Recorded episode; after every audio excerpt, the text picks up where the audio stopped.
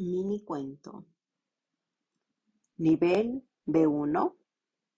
Autor Augusto Monterroso. El espejo que no podía dormir. Había una vez un espejo de mano que cuando se quedaba solo y nadie se veía en él, se sentía de lo peor, como que no existía, y quizá tenía razón pero los otros espejos se burlaban de él, y cuando por las noches lo guardaban en el mismo cajón del tocador, dormían a pierna suelta, satisfechos, ajenos a la preocupación del neurótico.